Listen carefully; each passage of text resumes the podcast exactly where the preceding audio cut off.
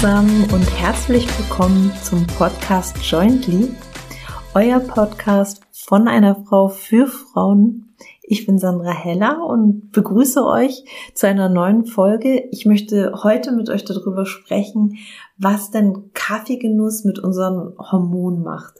Ich hatte in der ersten Folge kurz schon angesprochen und irgendwie habe ich das Gefühl, ich müsste das noch mal ein bisschen weiter ausholen und dachte, dann mache ich doch einfach meine zweite Folge darüber und hole einfach noch mal ein bisschen weiter aus, was Kaffee denn eigentlich mit unseren Hormonen macht. Genau.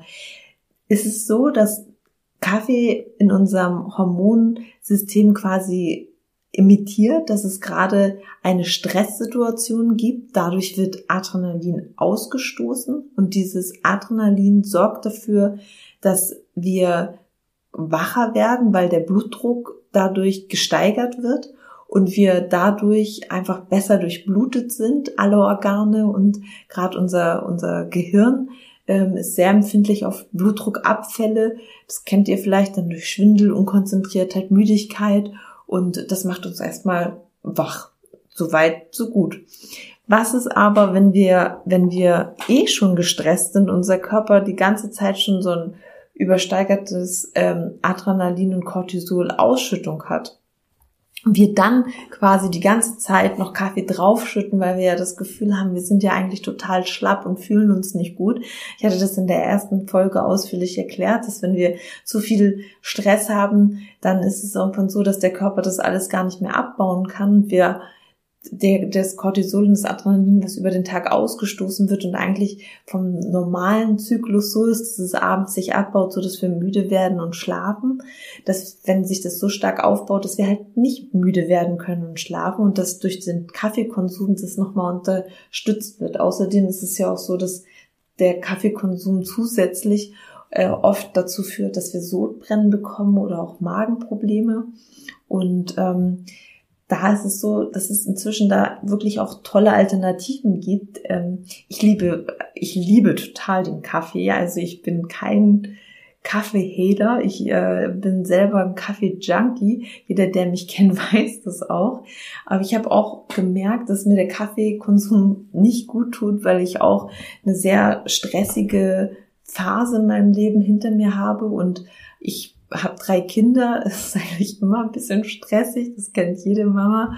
Und ähm, habe für mich einfach festgestellt, dass äh, wenn ich, wenn ich äh, dann zusätzlich Kaffee trinke, dass es eigentlich irgendwann auch nicht wirklich mehr einen Effekt hatte, sondern eigentlich nur so eine Routine war, wenn ich gedacht habe, so, boah, ich bin so fertig und ich würde am liebsten schlafen, aber ich kann ja einfach nicht, weil ich muss mich ja um die Kinder kümmern oder muss arbeiten gehen, dann das Gefühl hat, ich brauche jetzt einen Kaffee, aber oft hat es eigentlich gar nicht eine wirkliche Besserung. Also, also ich habe mich danach jetzt nicht mega fitter gefühlt irgendwann und dann denkt man sich, okay, dann brauche ich einen zweiten Kaffee, weil die Wirkung natürlich irgendwann nachlässt und wenn der Körper eh schon so viel Cortisol und Adrenalin im Blut hat, dann kickt es nachher irgendwann auch nicht mehr so stark und dann erhöht man die Dosis und da äh, liegt quasi das Problem. Oft ist da eigentlich das Bessere, dass man da schaut, dass man da sich was Gutes tut, indem man da zur Ruhe kommt und ähm, sich so Ruheinseln schafft und wieder in die, in die Kraft kommt. Und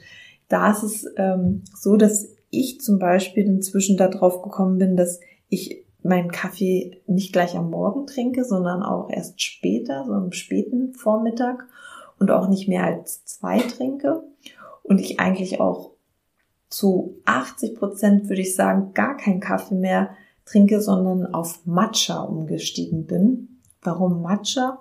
Ich habe es mal bei einer lieben Freundin angeboten bekommen und habe bis dahin auch gerne mal einen Grüntee getrunken und ähm, habe auch, äh, auch mal Lupinenkaffee ausprobiert. Das von der Lupine, das ist auch eine super Alternative. Ähm, hat natürlich jetzt kein Koffein, schmeckt aber, finde ich, ziemlich ähnlich wie Kaffee und ist total protein, also proteinhaltig, was total gut für uns Frauen ist. Ähm, könnt ihr gerne mal ausprobieren. Lupinenkaffee super, kommt auch aus Deutschland, es äh, wird hier angebaut. Und ähm, ja, aber ich bin total auf Matcha hängen geblieben mit, mit Hafermilch und so aufgeschäumt und ähm, mir schmeckt das total gut. Und ich habe auch das Gefühl, dass mich das viel wacher macht und länger wach macht als ähm, Kaffee. Und ich davon auch keine Magenschmerzen bekomme. Und ich habe irgendwie mehr das Gefühl, dass mir das gut tut. Und da ist es auch nicht so, dass ich da so schnell ähm, Kopfweh von bekomme, wenn ich denn den Matcha nicht trinke. Bei Kaffee ist es so, dass wenn ich spätestens bis um zwei Uhr nachmittags keinen Kaffee getrunken habe, Kopfweh bekommen habe und bis um drei keinen Kaffee getrunken habe, manchmal dann wirklich Migräneanfall und so schlimm, dass ich mich habe übergeben müssen. Und ähm, bei, bei äh, also ich habe da stark auf Koffeinentzug reagiert. Ähm, ich bin eher immer gleich sehr empfindlich vom, vom, vom Körper her, von meinem wenn ich wenn ich so Sachen äh, entziehe schnell oder dazugebe. Und ähm, da reagiere ich ganz stark auch drauf, wenn ich wenn ich da zu schnell auf das Koffein verzichtet habe. Ich wollte mir da mal was Gutes tun, habe gedacht, so, und jetzt mache ich Kaffeefasten und habe mir das dann fest vorgenommen und von heute auf morgen zack das weggelassen. Und dann habe ich ganz schnell die Quittung mit einem schlimmen Migräneanfall äh, bekommen und habe da schmerzhaft lernen müssen, dass es vielleicht besser ist, wenn man das nach und nach reduziert. Also jeder, der das mal machen möchte, macht bloß keinen kalten Entzug, sondern versucht da das nach und nach zu reduzieren oder versucht einfach mal umzusteigen auf Matcha.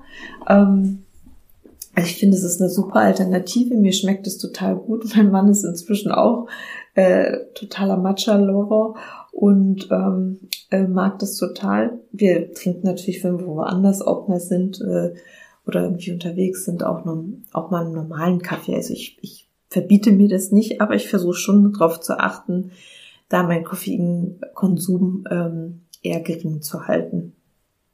Einfach weil ich auch merke, dass es mir damit äh, besser geht. Und ich habe auch das Gefühl, dass ich dadurch, äh, dadurch, dass ich Matcha trinke, ähm, auch konzentrierter dann wirklich bin. Und bei, bei Kaffee habe ich ja schon gesagt, hatte ich irgendwann gar keine wirkliche spürbare Wirkung, dass, dass, dass ich äh, da jetzt einen Kaffee getrunken habe. Genau, das wollte ich gerne einfach diese Erfahrung mal mit euch teilen und da mal so einen Impuls geben an Möglichkeiten, was man auch machen kann. Ich hoffe, euch hat die Folge gefallen und ähm, wir hören uns das nächste Mal wieder. Mir ist aufgefallen, ich habe euch noch gar nicht darüber informiert. Also diesen Podcast, den wird es einmal in der Woche geben, immer Montag, für einen ähm, netten Start in die Woche. So wie bei mir ist das Yin-Yoga ist, womit ich in die Woche starte, möchte ich gerne mit euch zusammen mit diesem Podcast immer Montag in die Woche starten. Also in dem Sinne, eine schöne Woche ich hoffe, es wird nicht so arg stressig und wir hören uns nächste Woche wieder. Ganz liebe Grüße, eure Sandra.